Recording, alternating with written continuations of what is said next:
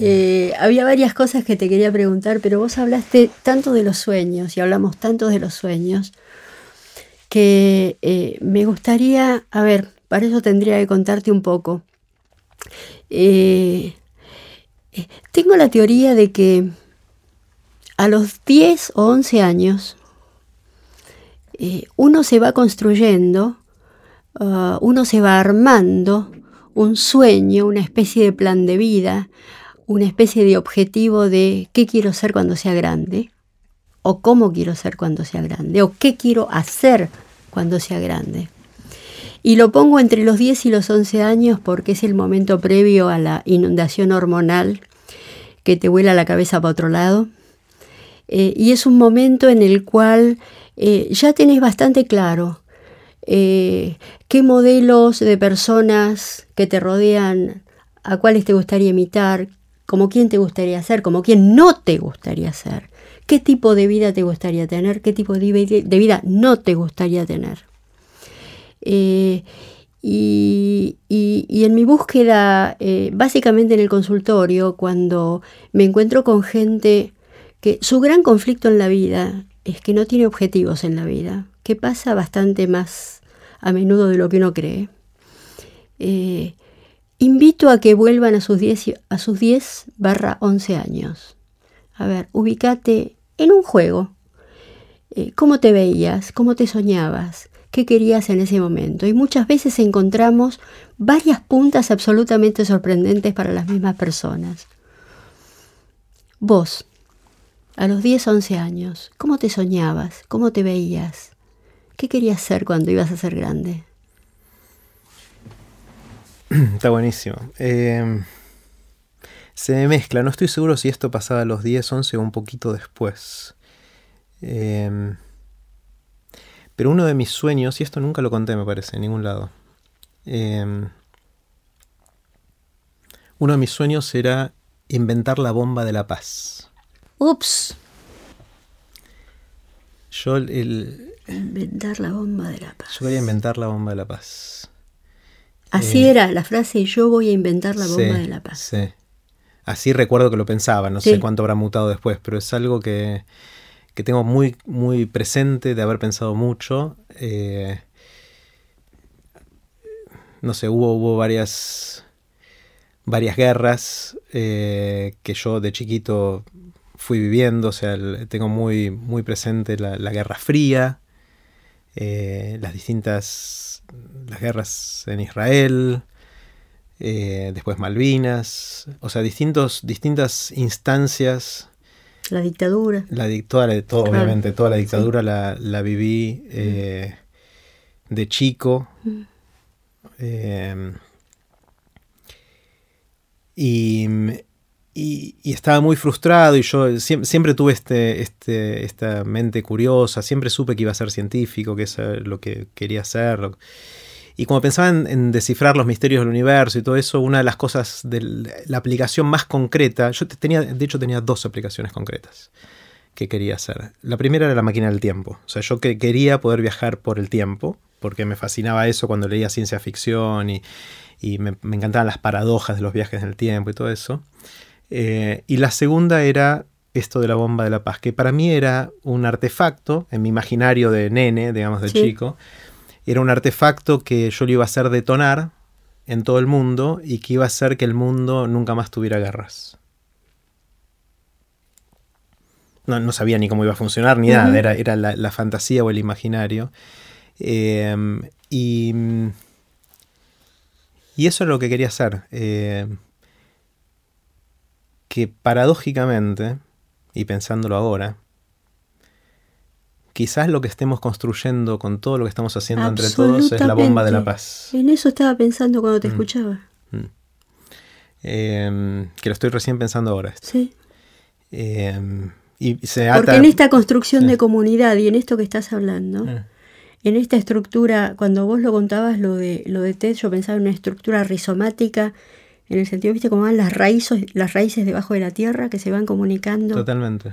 Eh, eh, yo tengo una, cosa que sí pienso hace un tiempo, es eh, como si uno quiere cambiar el mundo, quiere que el mundo sea un poco distinto, ¿qué puede hacer? ¿no? Entonces uno dice, bueno, eh, puedo hacer carrera política y decir voy a transformarme en un líder que va a cambiar el mundo, que puede ser. y ha habido líderes que cambian el mundo para un lado o para el otro. Eh, que sería la visión que yo digo de arriba hacia abajo, es decir, de, alguien que construya poder y que use ese poder para cambiar el mundo en alguna dirección que O podéis descubrir alguna cosa científica, estoy pensando en esa cosa química, el soma, ¿te acuerdas del mundo feliz de Huxley? Sí. Es decir, esa droga que que te hacía feliz. Sí, sí, sí. O, una droga para la paz, por ejemplo. Sí, o podés descubrir la penicilina, digamos, y salvar un montón de vidas, o podés hacer un montón de cosas. Esa, es una visión más de arriba hacia abajo, de, un líder que construye algo, ya sea a través de la política o a través de algún gran descubrimiento, pero digamos política para seguir el argumento que voy a hacer ahora. Eh, esa es una visión para la cual yo me siento... En una pirámide que hay uno que está en la punta. Claro, y que es el líder que influye... Y, que derrama todo eso hacia abajo. Ok. Sí, que mm, yo me siento totalmente incapaz de hacer eso yo. Porque no es, no es lo que me gusta hacer, no es lo que sé mm. hacer, no es lo que me mm. siento cómodo haciendo. Mm. No tengo ni el estómago, ni la cintura, ni el, ni el disfrute de hacer estas cosas. Con lo cual está claro que no, no, es lo que yo quiero. Pero hay otra manera, y es la que, tratando de, si querés, racionalizar eh, o encontrar una narrativa para lo que estoy haciendo. Muchas veces, viste, que lo haces ex post, lo haces después de que las cosas sucedan. Pero es, es, la idea más de guerrilla. Es la idea de decir, eh, y que, es de abajo hacia arriba, ¿no? De construir cosas muy chiquititas. Muy chiquititas, pero que sean dentro de esas cosas un modelo a escala muy chiquitita de lo que uno le gustaría que pase en toda la sociedad. claro es como un, microcosmos, un, un, ambiente más controlado, más chiquito, en el cual las reglas son otras. Los valores son los que uno querría, la forma de interactuar es lo que uno más le gustaría, son lugares donde la gente da, donde las ideas tienen sexo, donde buscamos un nivel de excelencia que no vemos y que nos frustra en el resto de nuestro entorno. Eh, donde buscamos gente que, quiera construir y no destruir, etcétera. Todas esas cosas. Y entonces uno se imagina, yo en me un clima pacífico. Un amigable. clima pacífico, amigable, de colaboración, de, festejar la diversidad y de convocar a la diversidad, porque son esas las que generan. De disfrutar de la diferencia. Exactamente. Em, y, mi sueño es que si uno construye una burbujita chiquitita así y la hace crecer, y otro en otro lugar hace algo parecido, en paralelo, independientemente, o porque se inspiró o le gustó esto y quiso hacer algo parecido, dijo, ah, está bueno hacer cosas buenas, hagámoslas también. Eh, podés verlo como las raíces que se empiezan a unir por abajo, o a mí me gusta pensarlo como pequeñas burbujitas, ¿viste? Cuando tenés dos burbujitas que las acercas, están separadas, pero las acercas y cuando se, tocan, se hace una burbujita más grande. Sí, sí. Eh, que, que cuando de alguna manera haya suficientes de esas, y, se formen estas burbujas muy grandes, de alguna manera ya van a poder tener ese impacto en toda la sociedad de abajo hacia arriba y que después el líder de turno no le va a quedar otra que ser parte de eso porque la gente va a querer eso. Eh, y eso es donde yo me siento más cómodo, en construir cosas chiquititas que crezcan. Y, tratar de convocar a dadores, a gente que dé, en el sentido que hablamos antes, eh, para, para entre todos hacer muchas de estas. Y por eso siento que cada vez que encontramos a un orador o oradora que haga, que esté haciendo algo espectacular y hacemos que brille, estamos ayudando a que construya otra burbujita alrededor suyo. Ah, qué hermoso. Eh, y, por eso siento que, esto, o sea, me, da optimismo dentro de un lugar donde, visto de arriba hacia abajo, con los líderes y con todo eso, veo Brexit, veo Trump, veo un montón de mm, cosas que están mm. pasando eh, que van tan en contra de mm. ese líder que yo estaba esperando de que llegara y nos ayudara a todos a hacer un mundo en el cual yo me sienta más cómodo de, vivir, más allá de ideologías políticas, digamos, hay temas valóricos eh, que, que, me ponen los pelos de punta.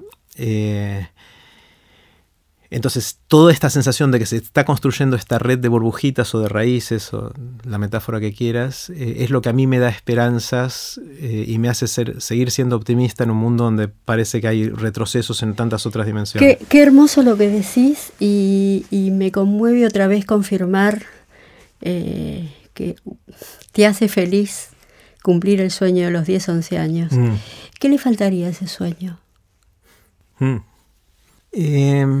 No sé, otra de las cosas que me pasó, esto puede sonar algo trillado, pero es algo que me, pasó y me lo creo, es que mm, está bueno tener esos sueños, pero no puedes esperar a que se cumpla el sueño para sentirte realizado, ser feliz, etc. Y estoy cada vez más buscando maneras de, que el disfrute pase por disfrutar el camino y no el, destino, porque el destino no llegas nunca. O sea, el destino ese es un, objetivo que, se mueve y que... como, dicen, como dicen los judíos, que es la espera del Mesías que esperemos que no llegue nunca. Porque lo bueno del Mesías es, hacer las cosas para que, para que llegue, pero que no llegue. para que uno siga estimulado para seguir haciendo.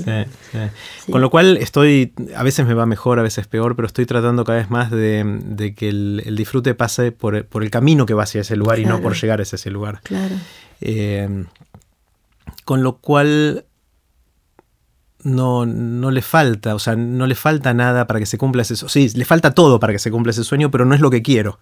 no sé si se entiende a tu pregunta. No es que falta para que se cumpla ese sueño todo, porque estamos lejísimos. lo que pasa es que le agregaste esto al sueño. Esto del disfrute en el camino no estaba en aquel sueño. No, en ese momento ni lo tenía. Porque no, no se te ocurría. No, no, no. No, en ese momento yo tenía más la cultura del logro. Era la, o la, no sé, la, personalidad de... Yo, coincido con vos en que es totalmente trillado, pero es tan cierto mm. que el disfrute está en el camino. Claro. El disfrute no está porque no llegás, no llegas nunca. Sí, sí. Eh, ok. Me pasa, por ejemplo, en los eventos de TX Río de la Plata, que yo lo que disfruto de los eventos es cuando veo brillar al orador. Y el evento también lo disfruto un poco, pero disfruto mucho más todos los cuatro o cinco meses que trabajamos con cada orador para ayudar a preparar su charla y todo eso. Eso, eso, te encanta. Eso me encanta. Me encanta. y no es visible, o sea, que ves la transformación, que ves la transformación, que ves el trabajo. Sí. Okay. Y que me doy esos abrazos con los oradores. eso es lo que. Sí, sí. Mm. Bueno, está lleno de cosas que yo te quería seguir preguntando, pero eh, eh, ya estamos casi en las dos. ¿Sigo? Yo sigo. yo te sigo. Eh, la gente puede aburrirse y puede dejar cuando quiera. Yo estoy pasándolo bien, no sé vos, pero... hay varias cosas más en las que vos estás, que es el mundo de las ideas, mm. que es el precioso programa de radio con Santi Bilinkis. ¿Cómo apareció eso? Eh, bueno, son muchas cosas. También está aprender de grandes, obviamente. Eh, a eso vamos a llegar. A eso vamos a llegar, bueno. Lo que pasa es que eso vos lo explicaste. ¿Te acordás cuando cumpliste años? Vos ya lo explicaste. Claro, claro. claro. Eh, es interesante porque lo expliqué en el origen, pero no conté nunca todavía que aprendí en aprender de grandes. Bueno, vamos, vamos a llegar. sí. Pero yendo al mundo de las ideas, el mundo de las ideas es un, un proyecto que tenemos junto con Melina Furman. Eh, mi compañera de aventuras en, el mundo de las ideas, eh, que mm, surgió inspirado en, TED y en TEDx Río de la Plata. Ahí lo que nos pasó fue eh, lo siguiente. con Meli hace mucho venimos conversando sobre el futuro de la educación, que es algo que nos apasiona, nos preocupa, y de hecho le dediqué todo un episodio de Aprender de Grandes a conversar con Meli sobre el futuro de la educación. Y una de las cosas que venimos diciendo con, con Meli, que una de las cosas que no tiene el sistema educativo actual, pero que seguramente es parte de ese sistema del futuro que no sabemos qué pinta tiene, es esta capacidad de la gente de poder desarrollar ideas, llevarlas a la acción y aprender a comunicarlas de manera efectiva para contagiar ese virus y esa pasión que sienten por esa idea a más gente y generar esas burbujitas, bolas de nieve, raíces, lo que quieras. Eh, que si uno mira la currícula de la educación formal eh, en todos sus niveles no está. Cambia al alumno de pasivo en activo. Totalmente. No es el que recibe, sino el que genera y actúa. Totalmente. Eh, y,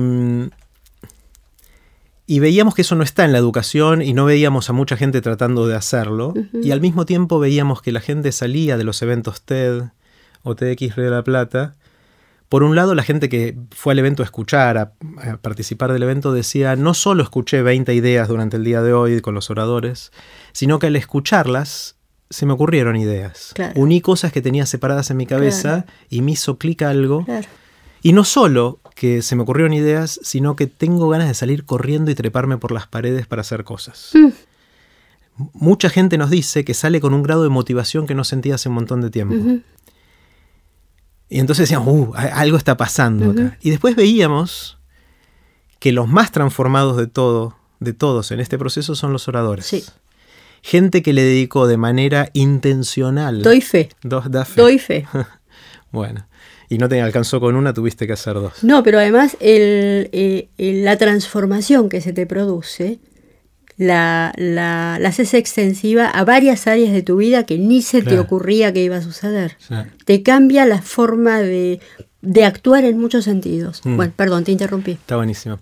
Eh, de hecho, ahora que lo decís, estamos ya lo mencionamos alguna vez, pero en TX La Plata queremos hacer una serie de, o videitos o entrevistas, no sé qué, de preguntando a los oradores cómo te cambió la experiencia en TX La Plata, porque realmente pasan cosas y no están tan documentadas, Nosotros las sabemos porque conversamos con ah, ustedes, pero, ah. pero puede ser algo interesante. Qué buena idea. así que si alguien que escucha nos quiere dar una mano, seguramente vamos a hacer algo así. Porque además esto puede ser estimulante para mover algo en la educación que está muy anquilosado. Es decir, esto puede ser muy estimulante. Mira cómo me cambió. Claro, totalmente. Bueno, esto, todo esto metido en la coctelera, de que la gente que va a los eventos se le ocurren ideas, está motivado para llevarlas a la acción y hacer cosas, y que el proceso de dedicarle con intención tantos meses a refinar la idea y aprender a, comunicarla fue tan transformador en uno, eh, nos llevó a la sensación con Meli de que podemos inspirarnos en TED y en TEDx Real Plata para ver si podemos construir un dispositivo, un proyecto educativo en el cual podamos ayudar a la gente a eso, a desarrollar ideas, llevarlas a la acción y aprender a comunicarlas bien. ¿La gente están pensando los docentes o los alumnos? Ninguno de los dos. La gente. Ah, la gente. El mundo de las ah, ideas. Yo estaba pensando en las escuelas. No, ok, no, no, está eso, eso, si querés, podemos hablar, eso también lo hacemos en, la, Me confundí con lo otro, sí, sí. Con Clubes okay. esto, esto, estamos hablando del mundo de las ideas, que es un curso. Un curso en el cual con Meli ya, este, el que viene es la sexta edición, lo hacemos hace cinco años. Un curso en el cual buscamos justamente eso, crear un ámbito en el cual un grupo de gente, que son más o menos 50 personas, durante 16 encuentros una vez por semana los viernes a la mañana, eh, tienen como objetivo desarrollar una idea, llevarla a la acción y aprender a comunicarla de manera efectiva, trabajando con gente muy diversa y teniendo una orgía de ideas que dura cinco meses. Gente que por ahí va sin saber qué idea tiene. Exactamente, no, no, hay, no hay prerequisito y los que dicen que sí tienen claro de qué idea quieren desarrollar, cambian de caballo a mitad de camino y se dan cuenta que en realidad querían hacer otra cosa. Qué interesante. Y esto, este es un curso que termina con un evento que se llama El Mundo de, las, ideas, y que se parece a los eventos TED, pero en el cual esta gente que pasó en el curso da charla muy cortita, cuatro o cinco minutos, contando la idea que desarrollaron durante el curso. Y participan del curso gente hiperdiversa y todos muy grosos de, lo que hacen, desde emprendedores, empresarios, artistas, científicos, educadores, directores ejecutivos de ONG, eh, un, jugador profesional de, primera división de fútbol, o sea, realmente hiperdiverso. y en esa diversidad, en ese trayecto, empiezan a suceder cosas increíble. Se crea una red líquida entre ellos que empiezan a, suceder colaboraciones y, formas de enriquecer tus ideas que jamás hubieses podido hacer si seguías muy metido en tu área de acción. Y va espectacular, está genial. la próxima edición empieza en mayo de 2017. O sea, que se me ocurre que en esa comunidad de 50 personas se arma ese micromundo que uno querría para el mundo. Totalmente. Es otra burbujita más que estamos construyendo con Meli en este caso. Eh, que ya no es tan burbujita, es, una burbujita mm, que ya hay 200 egresados de todas las eh, camadas anteriores que también siguen activos y hacen cosas entre ellos. Son redes que siguen vivas y siguen creciendo eh, de maneras geniales. con lo cual eh, cualquiera que quiera está invitado a postularse. Se anota un montón de gente. Esperamos este año que se anoten 500 personas. Y con Meli elegimos a las 50 que van a participar en el... ¿Con qué criterio las elegimos? Tenemos dos criterios. El, primero es gente que mm, sintamos con Meli que está en un momento de, su vida que se va a beneficiar de tomar el curso, que va a poder aprovechar y sacarle el jugo al curso, porque habiendo tantos que se anotan, queremos que participen los que más lo van a poder aprovechar y que tiene que ver con esa búsqueda, con la búsqueda de, enriquecerse uno y de enriquecer su entorno eh, de manera profunda. Y el segundo aspecto es queremos gente cuya participación en el curso vaya a enriquecer la experiencia de los otros. Es decir, queremos dadores, gente que, vaya a dar, claro. Gente que, No, venga a chupar, sino que venga, que tenga más ganas de dar, Que, de recibir. Y gente que, cuya experiencia sea muy interesante para poder eh, hacer polinización cruzada con otros que estén en ámbitos muy distintos. Eh, y hay, un formulario, hay en mundoideas.org, hay un formulario donde uno puede anotarse y postularse para participar y el otro, el que se llamaba Club de Ideas y que ahora se llama, ya no me acuerdo. Eso es una iniciativa que hacemos. TED. Clubes TED Ed. Clubes TED Ed de educación. de educación. Eh, es una iniciativa que hacemos dentro de TX de la Plata y se parece mucho al mundo de las ideas, pero es para capacitamos a docentes de escuelas secundarias A docentes. Docentes. Nosotros capacitamos a docentes, docentes. de escuelas secundarias para que con sus alumnos, un grupo de 20 a 30 Ujú. alumnos adolescentes, recorran un camino muy parecido al que recorren los oradores De TEDx TED. de La Plata. Es muy parecido al mundo de las ideas en el sentido que son 10, 12 encuentros en el cual los docentes con los chicos van haciendo cosas para que los chicos desarrollen ideas, las lleven a la acción y aprendan a comunicarlas de manera efectiva, con un evento final que se llama Club Este Dead en cada escuela, a veces en el aula, a veces en el salón de actos, donde los chicos dan charlas muy cortitas de las ideas que desarrollaron durante los Club Este Dead. Y que está creciendo de manera. Empezamos en el exponencial. 2015 con, con ocho escuelas, que fue un pequeño piloto que hicimos en Sí. Capital y el Gran Buenos Aires. Eh, en el 2016 hicimos 80 escuelas, pasamos de 8 a 80, y ya incluimos 8 escuelas de esas 80 en Córdoba, en la ciudad de Córdoba. Y en el 2017 queremos hacer 350 escuelas, incluyendo Uh, escuelas de wow. todas las provincias de la Argentina. Wow. Estamos ambiciosos y queremos crecer y el sueño es que llegue a, a todas las escuelas toda secundarias. Creo que hay como 20.000 escuelas secundarias o 50.000 Uf. escuelas en total y si, si incluimos las primarias también. Y nos encantaría que esto fuera algo muy que penetre por todos lados porque la experiencia que tenemos en las escuelas que ya hicimos hasta ahora es increíble. Con chicos que, como vos decías antes, dicen por primera vez hay algo que sucede en el ambiente escolar en el que, en el cual en el que el que importa soy yo. Soy actor. El que habla soy yo. Sí. El que tiene las ideas y las quiere comunicar soy yo. Hasta Claro. ahora venían a llenarme mi envase, digamos, no lo dicen con esas palabras, pero sí, sí, esencialmente ese es el comentario. Vienen a llenarme de contenido, de conocimiento y de habilidades. Ahora soy yo el que estoy desarrollando algo. Es genial. Pasa eso, que es lo más obvio, si querés, que teníamos como sueño, pero pasan dos cosas más que no soñábamos ahí, que, que a mí me vuelan la cabeza. Uno es que los docentes nos dicen, volví a enamorarme de mi profesión. Uh, Volví, a, me acordé de por qué Claro. decidí ser maestro o porque maestra. estaban achanchados en seguir Estaban- la currícula. Estaban en piloto en- automático, sí, en cumpliendo claro. instrucciones. Entonces le brillan los ojos a los Ah. docentes, cosa que es espectacular. Y, ¿Y lo otro que no esperábamos y que más me vuela la cabeza son algunos padres de estos chicos que participan que nos, nos mandan email o nos contactan y nos dicen qué le hicieron a mi hijo o a mi hija. No.